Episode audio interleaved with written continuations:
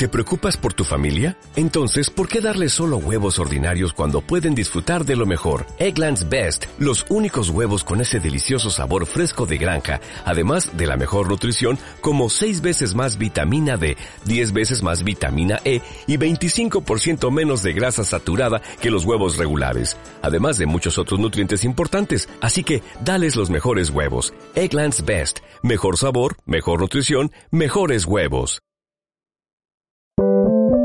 Sube la podcast. El futuro es ahora. Y es bueno saber que estamos rodeados de super ciudadanos. Con la conducción de Josefina Ecold.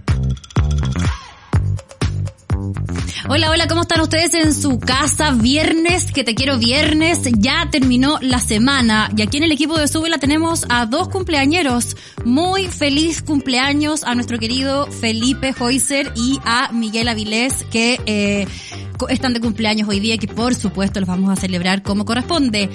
Salga abrigado de su casa y preparado para la lluvia porque se espera que a eso de las 4 de la tarde empiece a caer lluvia sobre Santiago. Así que su buena bota, bien abrigado, una parca que sea repelente al agua y eh, prepárese porque van a ser por lo menos unas 12 horas de lluvia. Empezamos inmediatamente este Super Ciudadanos con nuestra minuta AM que usted la puede ver en la página de Sube la News y que destaca, ¿no? Una iniciativa o la iniciativa más bien de eh, tres empresas que se suman al sello 40 horas. ¿Qué es el sello 40 horas? Se preguntará usted. Bueno, es un reconocimiento que eh, ha dispuesto el gobierno a través del Ministerio del Trabajo y también de la vocería de gobierno y que ayer fue entregado a las tres primeras empresas que eh, se suman antes de que las 40 horas laborales sean ley, antes siquiera de que tenga urgencia para ser tramitada en el Congreso, a mejorar la calidad de vida de los trabajadores a través de reducir la jornada laboral. De hecho, una de estas empresas tiene menos de 40, de 40 horas a la semana con 38,5 horas de trabajo. Este sello es muy parecido al sello que entrega el Ministerio de la Mujer, hablamos del IPS, a las empresas que se suman a la igualdad, a fomentar la paridad de género, a pesar de que todavía no es una ley de la República.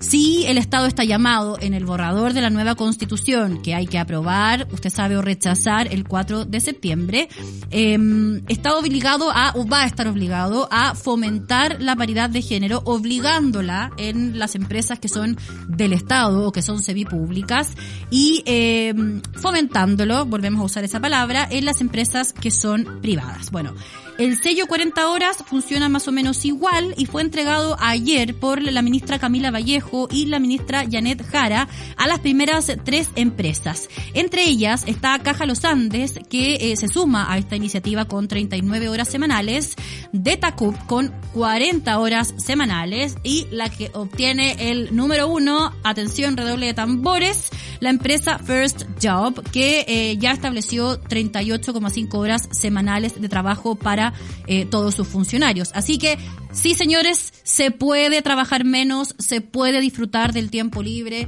se puede ser igualmente productivos y se puede no dejar a la ciudadanía eh, más tiempo para estar con su familia, con sus hijos y poder disfrutar de la luz del día, ¿no? Porque hoy eh, muchos son los que salen de su jornada laboral en la mañana oscuro y llegan a su casa también oscuro. Así que señores, se señoras y señores, sí se puede. Bueno, WOM se va a sumar a estas empresas. Hoy va a recibir el sello en la tarde, de manos también de las ministras del Trabajo y vocera de gobierno, em, porque también va a ser parte de esta iniciativa. ¿Qué les parece si empezamos a revisar inmediatamente también los hashtags que son tendencia en este momento? Entre estos nos encontramos con el hashtag venezolanos. ¿Sí, Dani? ¿Estamos bien? ¿Ese es el número uno? Confírmame tú que está actualizada. Ah, lo vamos a ver en... Em, Shakira es el primer hashtag. Usted se preguntará por qué. Se está informado sobre las noticias del espectáculo mundial. Lo va a saber y esto es porque eh, hay ahí un escándalo con Gerard Piqué. Se supone que estarían distanciados. Él estuvo ahí em, de farra con otra mujer y aparentemente aquí em, la relación no está muy bien. Nuevamente, rumores de separación entre la cantante y su marido, el futbolista del Barcelona. Eh, ¿Qué me decía ahí, Dani? Ah, el final de la NBA, si usted es fanático del básquetbol, eso va a tener lugar este fin de semana o hoy. No soy muy de, muy de deportes aquí, así que ayúdenme, por favor. Hoy, ah, ya, hoy me dice el Charlie, me hace así, así con el dedo. Desde arriba, el señor director. Elisa Loncón también es tendencia. Si usted ayer vio eh, Canal 13, el eh, programa especialmente dedicado a explicar la eh, constitución, no más bien el borrador para una nueva constitución, verá radiografía constitucional, se llama Mesoplan de arriba. Habrá visto a Elisa Loncón, convencional y la primera presidenta de la convención, discutir varios puntos, ¿no? Con Bettina Horst y otro panelista de Libertad y Desarrollo eh, que tenían relación con que ella fue punto por punto desmintiendo lo que según ella eran falsedades o definitivamente fake news en relación a la Constitución. Los temas más polémicos fueron la libertad de enseñanza, el Estado plurinacional eh, y otros temas eh, que ahí están, sabemos muy bien, en controversia entre los think tanks de la derecha y eh, los que han sido parte de este borrador constitucional. Pero vamos inmediatamente con música, a ver si le ponemos un poquito de onda a esta mañana y veo que eh, vamos a ir con Slow Dive Allison, la canción Allison. Ah, muy bien. Vamos a escuchar. Los esperamos, eh, deje, acompáñenos, vaya a tomarse un cafecito, deje en stand-by y eh, a la vuelta de esta canción volvemos con muchas más informaciones.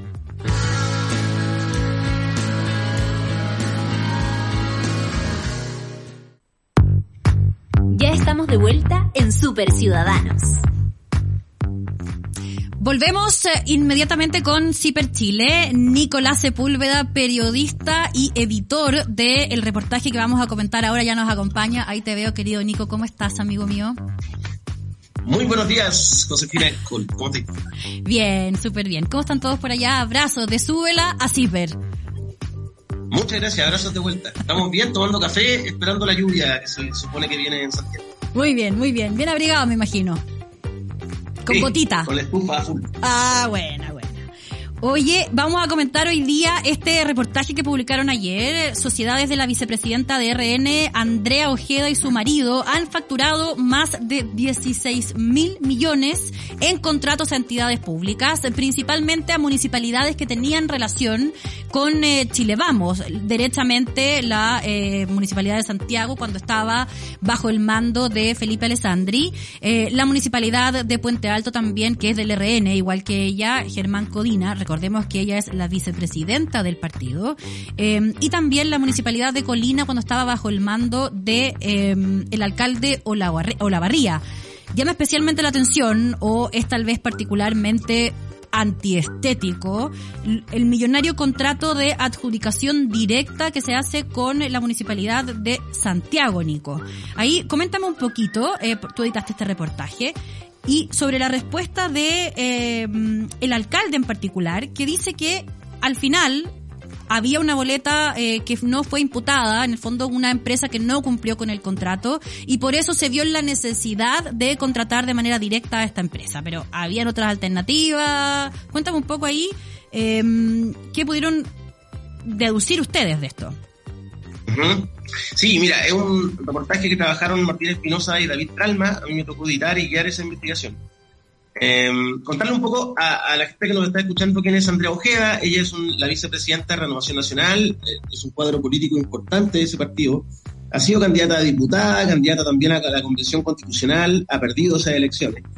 Eh, em, también ella es evangélica, ha, formado parte de esta como ofensiva que ha habido en, la, en parte de la derecha y en RN para em, ganar el voto evangélico cuando fue candidata a diputada en 2017, por ejemplo formó parte de una coalición al interior de RN que era como, se llamaba Diputados para Cristo, ¿no?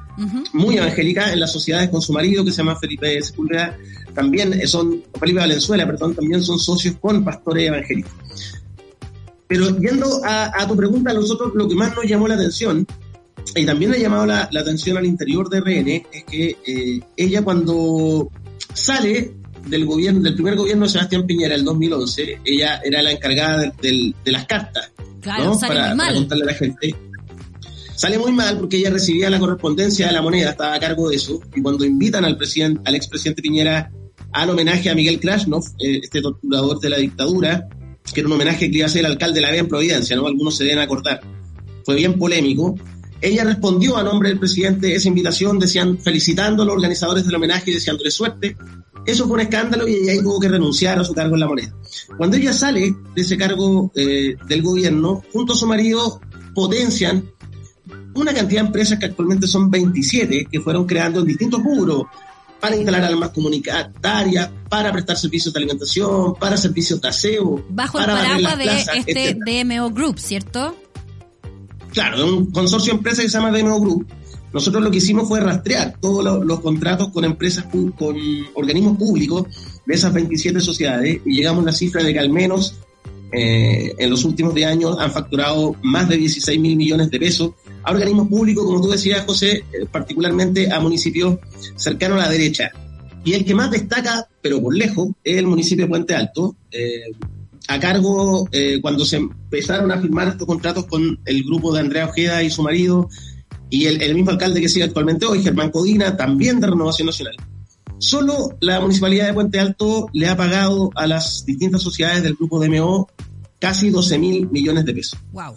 ¿no? También los, servicios han sido muy distintos. Digamos, las empresas de la vicepresidenta RN eh, pueden servir para desde barrer carretera hasta instalar una alarma comunitaria, hasta limpiar la plaza o hacer aseo en un colegio. Que es una cuestión que se ve mucho y que ayer cuando leía el reportaje me traía a la cabeza el caso Cabal, ¿no?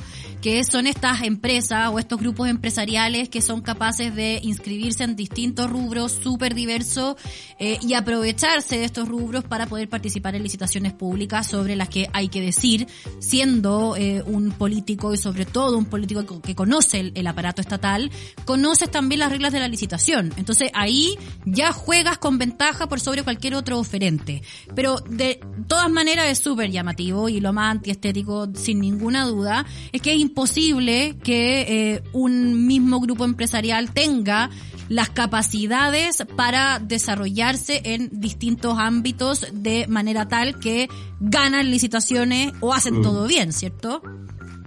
No, y José, y también nos llama la atención porque esta historia a nosotros nos interesó investigarla y trabajarla porque se juntan tres factores que creemos que son muy relevantes hoy día, que tienen que ver con la actividad política y la dirigencia política, toda la red de contactos que eso que eso entrega, ¿no?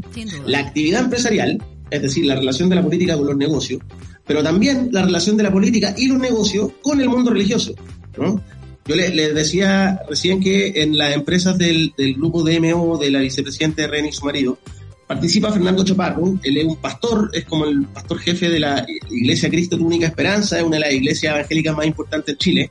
Es, son quienes controlan, por ejemplo, las más de 30 señales de radio de la Radio Corporación, histórica radio, que ahora están en manos de ellos. Tienen un canal de televisión, distintos cultos en todo Chile, hacen eventos, en fin, es una iglesia que mueve mucho dinero. Son como unos dos millones de votos, Nico, perdona, son como unos dos millones de votos más o menos para la derecha.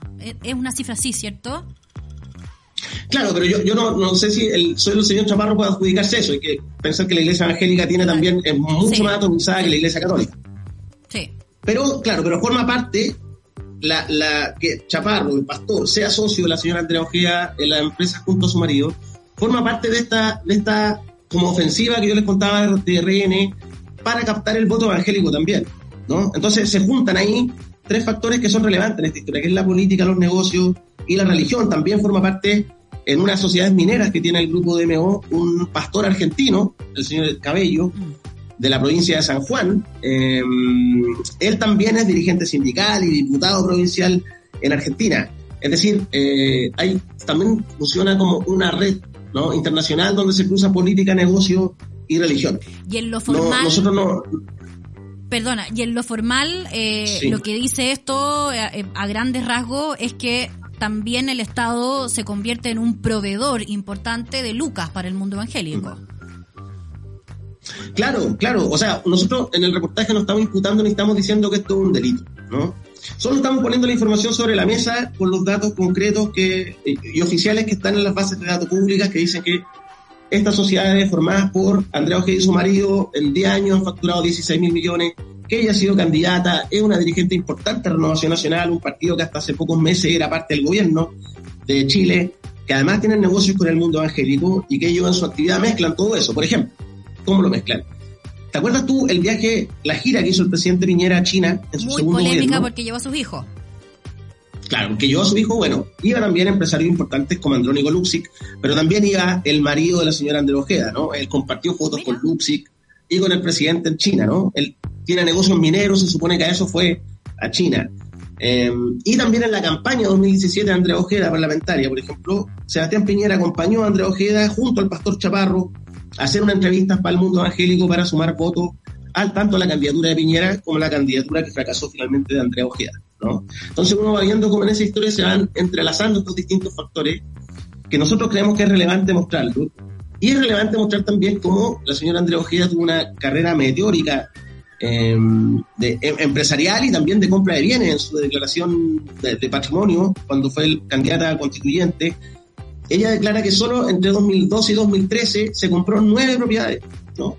Andrea Ojeda viene de una familia más bien humilde y justo después de salir del gobierno de Sebastián Piñera y cuando crean toda esta cantidad enorme de sociedades junto a su marido, aparece comprándose nueve propiedades en distintos lugares de Chile, entre parcelas, departamentos y casas, ¿no?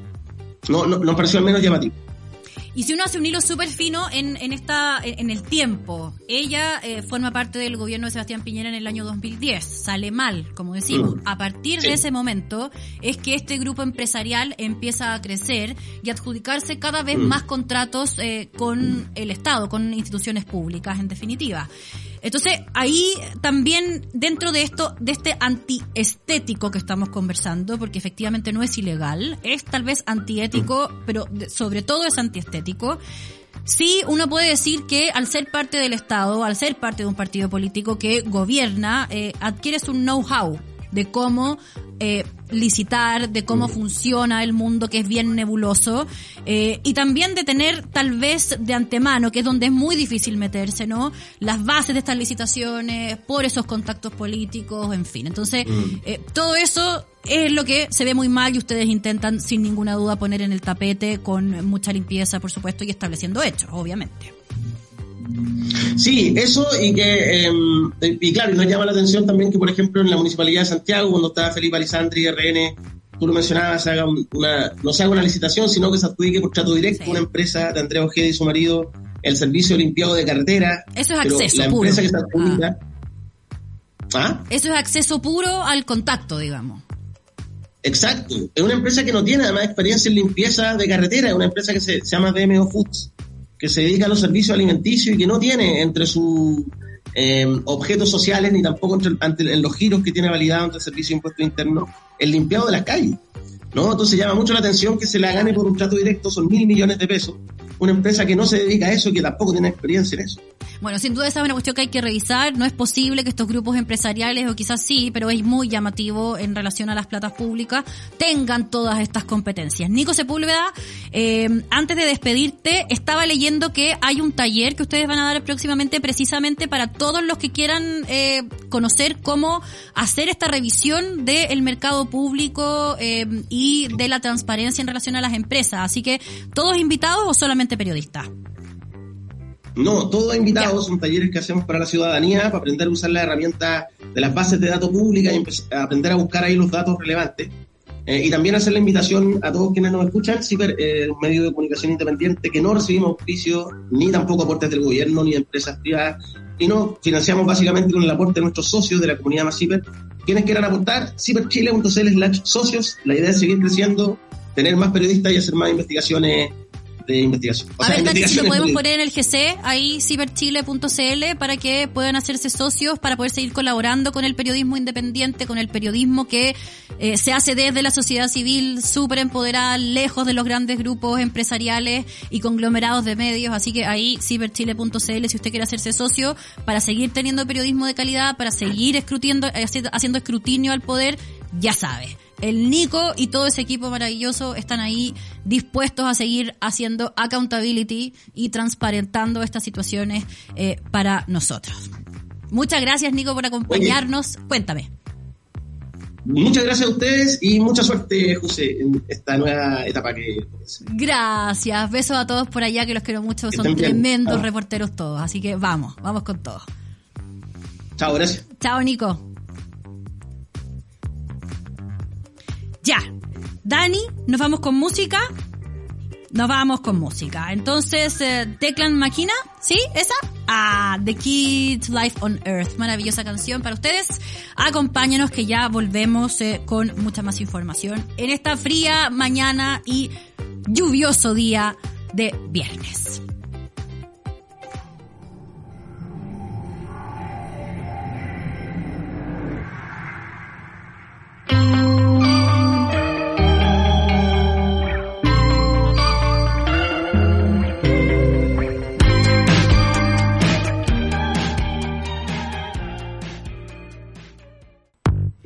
De vuelta en Super Ciudadanos.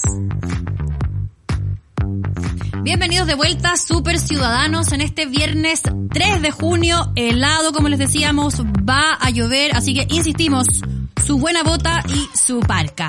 Ya estamos junto a nuestro próximo invitado, Javier Rodríguez, subprefecto de la Brianco, de la Policía de Investigaciones. Y vamos a conversar. Hola Javier, ¿cómo está? Hola, buenos días Josefina, ¿cómo estás tú? Muy bien, muchas gracias por acompañarnos. Ahí está en la oficina, veo resguardadísimo de la lluvia que va a caer torrencial sobre Santiago. Eh, vamos a conversar sobre el tren de Aragua. Sin duda, esta mega banda criminal que mucho nos preocupa a los chilenos, no solamente a los chilenos, porque sabemos que está presente ya en Brasil, en Colombia, en Perú, no solamente en Venezuela, que tiene su origen en ese país, en eh, Aragua, precisamente, a propósito de un sindicato ferroviario eh, y de un tren que jamás se construye y que de alguna manera este sindicato eh, comienza a obtener, a meterse en los negocios ilícitos para tener plata, ¿no? Para enriquecerse. Y lo que principalmente nos preocupa, bueno, tiene un portafolio, mega portafolio también de delitos, pero lo que principalmente nos preocupa en Chile es la trata de personas eh, para explotación sexual, su prefecto. Em, cuéntanos un poco, de la mano de esta banda, de esta mega banda, ¿ha crecido este tipo de delito en Chile? Lo que pasa es que está, está este fenómeno de crimen organizado transnacional empieza em, a producirse con la migración de venezolanos a nuestro país. Esto es eh, en plena pandemia. El año pasado empiezan los primeros eh, alertas en la región de Tarapacá. Le recuerdo, nosotros hacemos base aquí en Iquique. Y eh, donde empezamos a ver víctimas de este delito, en los cuales cruzaban por pasos no habilitados. Recordemos que la frontera recién se abrió ahora en mayo desde eh, Bolivia hasta nuestra ciudad, Iquique, pasando por Cochane, Guara, y eh, creció con la, eh, la migración especialmente de ciudadanos venezolanos. Ahora bien, junto con eso tuvimos los primeros, em, y creció también de forma paralela, debo, debo señalar en primera instancia, como brigante narcótico y crimen organizado, nos dimos cuenta de que incrementó la cantidad de incautación de droga ketamina ya sea en su estado líquido o, eh, o en polvo. Mire. Eh, empezamos, claro, empezamos eh, por ahí a nuestro nicho investigativo. luego, con técnicas propias de nuestra área, empezamos a investigar e indagar y también aquí en, en, Iquique existe la Brigada de Investigadores de Trata Personas. Nos dimos cuenta que había ciertos blancos que estaban relacionados en ambos delitos y en conjunto con el Ministerio Público, su oficina de SACFI, eh, se iniciaron conversaciones con los analistas para ver este nuevo fenómeno que no se había presentado en la región, eh, donde nos pudimos percatar que em, los mismos eh, encargados, por decirlo de alguna manera, aquí en, Chile y en Iquique, en la región, tenían relacionamiento tanto con el tráfico de ketamina como también con em, trata de personas con fines de explotación sexual y asimismo eh, con la trata de personas propiamente tal. Perfecto. Eh, Su prefecto, bueno, primero aclarar que está en Iquique, no en Santiago, así que no va a llover allá. No, no va a llover. Ya, qué bueno. O sea, usted está, usted está en manga corta, está con chaqueta, pero abajo está con manga corta. Claro, casi. Ya, qué suerte. Em, segunda cosa, veo que vincula, bueno, el SACFI es la unidad de análisis contra el crimen organizado de la Fiscalía, veo que vincula eh, la trata de personas con fines de, explotación sexual y eh, el, el tráfico de droga. ¿Cómo se entrelazaba ahí? Las mismas personas que eran tratadas para ser explotadas eh, venían además con cargamentos de ketamina, esta droga que es muy parecida a la cocaína, pero es un tranquilizante que se usa en animales. Esa cuestión eh, importante dejarla clara. Eh, así que es todavía más peligroso que eh, la cocaína. Se inhala también, bueno, algunos también la aspiran, ¿cierto? En su estado voluble. Em, pero ¿cómo funcionaba? ¿Las personas que eran tratadas eh, para explotación sexual además venían con cargamentos de esta droga? No necesariamente. Pero sí, eh, como lo dimos cuenta nosotros, que los encargados, es decir, la gente que coordinaba eh, tanto el paso, eh, tanto el paso desde Bolivia hasta Iquique u otra región del país más al sur. Hablamos de los coyotes. No, no, hablamos de la ya. No, hablamos de la línea que está superior a ellos. Ya. Es decir, los líderes que operan en Chile. Perfecto. Organizaban tanto el traslado de, de, venezolanos eh, hacia Chile o hacia el sur del país y de la misma forma tenían el control y el contacto del de, traslado de mujeres con fines de explotación sexual. Es decir, mandaban un grupo de venezolanos para eh, ser explotadas sexualmente y otro grupo de venezolanos con cierto cargamento de ketamina. Perfecto. Y supervigilaban en definitiva que lleguen a puerto como ellos tenían eh, o como ellos pretendían en definitiva. Y ahí estaba leyendo también que el tren del agua, bueno, ya se desbarató a quienes se cree son sus cabecillas en la región de Valparaíso. Sabemos que están instalados en el norte de nuestro país, en la frontera, en la vasta frontera. Sabemos que están en Santiago y ya eh, sabemos también que eh, están en Valparaíso, es decir, ya de alguna manera abarcan todo el norte, centro-norte del país. Eh, ¿Hay indicios de que hayan, tengan también base de operación hacia el sur de Chile? nosotros, nosotros como, como, como, como antinarcótico dependemos de la Jefatura Nacional Antinarcótico y la Jefatura Nacional Antinarcótico a su vez está haciendo un trabajo en coordinación con todas las brigadas antinarcótico de crimen organizado del país, en los cuales van reuniendo toda la información que tenga que ver con, eh, con el tren agua y sus ramificaciones. No olvidemos que ellos trabajan como crimen organizado, eh, funcionan a base de diversos delitos. Su fin último, como usted lo señaló al principio, es recaudar utilidades en dinero. Ahora bien, esas utilidades pueden venir de la prostitución, en este caso del tráfico de droga o de la trata de personas. Ahora bien, no necesariamente porque se dé la figura, no sé, de, eh, de explotadoras o de víctimas de la explotación sexual en, en, en Puerto Montt, hacia el sur o a lo largo de todo Chile, quiere decir que la organización esté asentada en el lugar. Porque, eh, si bien es cierto, cuando se desbarató o se realizaron las detenciones de la primera organización, estructura criminal eh, con base aquí en Iquique, eh, sus cabecillas fueron detenidos en la quinta región, pero su base de operaciones era acá en la región de Tarapacá. Perfecto. O sea, ya, estamos hablando de una, instalación, de una instalación clarísima, por lo menos, entre Iquique y eh, Valparaíso. Eso está, ya. Santiago hacia el sur todavía está en investigación. Claro, está en investigación. ¿Y por qué? Porque las personas son muy movibles. Es muy dinámico el delito. Claro, bueno, además hoy día no es necesario que tengan presencia física en la región para poder eh, eh, concretar el crimen, el, delito, quiero decir, y crimen de trata y de tráfico de personas. Puede hacerse a través de WhatsApp. Eh, leía también que en Valparaíso se estaba investigando si estaban reclutando a otras personas para ser parte de esta banda. Y cuando hablamos de reclutar a otras personas, necesariamente hablamos de extranjeros o también es una banda que ha incluido en sus filas a chilenos, por ejemplo. Mira, nosotros, nosotros para eh, iniciar las investigaciones estuvimos también investigando y, leyendo eh, literatura, para la redundancia, eh, para ver cómo operan estos grupos. Ahora bien, en el caso del Tren específicamente no van a meter en sus filas con nacionales o, ciudadanos chilenos. A lo mejor sí le pueden encomendar alguna tarea menor, pero que tenga algún tipo de liderazgo dentro de la organización es muy difícil por cuanto ellos tienen que rendirles cuentas a los líderes ya sea que estén en Chile o en el extranjero. Perfecto. Entonces, si bien es cierto, puede trabajar con, con, nacionales, pero para tareas menores. Súper importante aclarar, eh, su prefecto, y estoy segura que usted va a estar conmigo en esto, que las personas que son víctimas de trata no son delincuentes, son víctimas. Eh, es importante no meter a todas las personas que entran por la frontera norte o a todos los inmigrantes que están en Chile en el mismo saco, eh, menos del Tren de Aragua, que es una mega organización tan peligrosa. Migrar es un derecho humano. Hay que tratar a los migrantes como personas que son sujetos de ese derecho. Eh, de base, eh, también como víctimas cuando son víctimas de, explotación sexual y separar a quienes entran al territorio para cometer delitos. Creo que eso es súper importante, estoy segura que usted está de acuerdo conmigo en eso. Ahora, sobre el tráfico de ketamina, eh, ¿están específicamente dedicados al tráfico de esa droga eh, o hay otras también que estén in ingresando a Chile por la vía del tren de Aragua?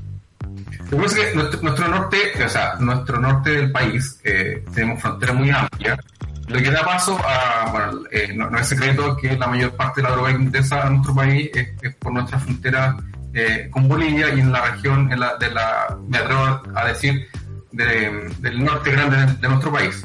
Ahora bien, eh, si bien es cierto, hay la mayoría de los detenidos que hemos logrado aprender acá en la región de Tarapacá son de nacionalidad venezolana, y también es cierto que la mayoría de las drogas es ketamina, pero no es exclusivamente de los venezolanos. Perfecto. Eso también quede claro. O sea, está entrando más ketamina a Chile también y más drogas de autor, no necesariamente de la mano del tren de Aragua, sino que en general está creciendo ese consumo y ese tráfico. Exacto, exacto. Perfecto. Ahora, eh, subprefecto, el tren de Aragua tiene, como decíamos al inicio, un portafolio importante de delitos. ¿Es el, el, que más preocupa tal vez en Chile en la trata de personas en este momento con fines de explotación sexual? Eso por una parte. Y por otra parte, ¿hay menores eh, que hayan sido víctimas de esta banda y de este delito? Mire, hasta el minuto no, no podemos descartar nada de lo anterior, si bien es cierto, eh, la trata de personas, por tratarse de personas como la víctima final, obviamente es la más preocupante para nosotros como institución de tratar de eh, desbaratar y sacar a, a esta persona de, de, su calidad de víctima. La problemática es que muchas veces ellas no se sienten víctimas o, o no se reconocen como víctimas, puesto que saben que entraron ilegal, saben que están ejerciendo a lo mejor el, el, la explotación sexual y por lo mismo ellos piensan que son parte de la organización. Entonces, eso es, eh, es claro, es, es sumamente importante recalcar eh, porque para nosotros es de suma importancia reconocerlas y que eh, logren eh, finalmente entrevistarse con nosotros para poder saber que efectivamente son, son las víctimas de, este, de esta organización. Ahora bien, el tráfico de drogas como, como preocupación secundaria, debo decir que siempre va a estar la preocupación, el tráfico de drogas eh, en nuestra institución siempre es una de las mayores preocupaciones porque eh, lamentablemente hay muchos delitos anexos al tráfico de drogas, mm. eh, pero si, si, hay que colocarlo en una escala, me atrevo a decir que la vida de las personas y su seguridad y su integridad física es mucho más importante. Entonces, usar esta plataforma, su prefecto, eh, para transmitir su mensaje a las personas que están siendo víctimas de explotación sexual. Eh, ustedes no están cometiendo un delito, acérquense a la policía de investigaciones para que puedan denunciar, para que los puedan proteger. Si usted también en su casa sabe de alguien que está siendo víctima de este delito, lo mismo. Por favor, denunciar. ¿Le parece que hagamos ese llamado, su prefecto? Me parece muy bien y además señalar que... Eh que, que, para nosotros es de suma importancia eh, lo que ellas tienen que decir. Van a ser escuchadas, van a ser protegidas, se toma contacto eh, con el fiscal. En definitiva, hay una red de apoyo que, eh, como y por ley y por la Comisión de Palermo, eh, tenemos que brindar a, a, las víctimas. Antes de cerrar su prefecto, no puedo dejar de preguntarle, esta mega banda, como ha sido catalogada, comienza o adquiere fuerza en el 2019. ¿Cómo se nos pasó, ¿no? A cuatro países. Eh, sé que vivimos una crisis migratoria importante que afecta a toda la región, pero ¿cómo en cuatro países logró entrar tan rápido, apoderarse de las fronteras eh, y eh, convertirse en una de las principales preocupaciones tanto de la Fiscalía como de la Policía de Investigaciones? En solo, ni siquiera cuatro, tres años. Lo que pasa es que, como usted ya señaló, la crisis migratoria de Venezuela y teniendo en cuenta que el fin último de las organizaciones es eh, lucrar o adquirir dinero, eh, todo se trajo de la mano con eh, la, la, la, gran cantidad de inmigrantes. Entonces, eh, ellos venían... Ya, pero ahí fallamos, ahí, ahí hubo una falla, hay que reconocer eso. Ya. Claro, ahí, ahí porque por razón humanitaria, como usted bien señalaba, tenemos que recibir a todos, a todos los migrantes. Ahora bien, eh, si usted se da cuenta, los países que están involucrados son los países de paso del Cono Sur, es decir, Venezuela, Ecuador, Perú, Bolivia, Chile. Cuando uno entrevistaba muchas veces a, los migrantes venezolanos, muchos traían niños, niños, hijos, uno o dos años, que habían nacido en Perú, en Ecuador, porque habían pasado a estar cierto tiempo. ¿Y, por, qué, eh, ¿y por qué señalo esto? Porque la principal víctima del tren de Aragua son los mismos venezolanos. Sí, le temen muchísimo. Eso a, a mí me ha impresionado. O sea, eh, incluso entiendo, bueno, por conversaciones que uno tiene, ¿no? Con eh, eh, distintas personas, que ya hasta les da miedo llegar hasta Chile porque saben que pueden ser presas o saben que pueden ser víctimas en la ruta de esta mega banda criminal. Entonces, de alguna manera se ha convertido en un desincentivo incluso, ¿no? Eh, para la migración cuando tiene, ¿no? Eh, cuando es una necesidad y es un derecho humano. Así es, y comprendemos también que los últimos migrantes eh, venezolanos son, en definitiva, la gente que trata de buscar un mejor bienestar que no lo encuentra en su país. Entonces, Sí. por mayor razón, eh, son súper vulnerables, porque llegan, ingresan a Chile eh, básicamente con lo puesto. Sí. ¿Cierto? Hay ONG que se preocupan y se encargan de, de brindar ayuda, etcétera, pero eh, son gente que ya vienen vulneradas, ya vienen con escasos recursos, más encima sus mismos connacionales, los venezolanos, eh, los someten a este tipo de acciones. Bueno, nos quedamos con ese mensaje, subprefecto. Muchas gracias por acompañarnos, eh, recordar y, fortale y fortalecer la idea de que la migración es un derecho humano eh, y que de quienes estamos hablando en concreto en este espacio, el tren de Aragua, son delincuentes. Eh, muchas gracias por acompañarnos, subprefecto, que esté muy bien. Disfruta el calorcito, ¿ah? Mira que aquí lo envidiamos. Sí, muchas gracias. Hay un sol radiante. Qué suerte. Buenos días. Gracias, buenos días. ¿Y nosotros, Dani, con qué nos vamos? ¿Con música? Cerramos, ah, despedimos este programa, se nos pasó volando, lo pasé muy bien. Muchas gracias por acompañarnos en este Super Ciudadano de día viernes. Que disfruten su fin de semana y los dejamos con música, Charlie. ¿Somos buena onda? ¿Sí? Ya, los dejamos con música. Un abrazo a todos, que estén muy bien y siga en todas las plataformas de Sube la Radio.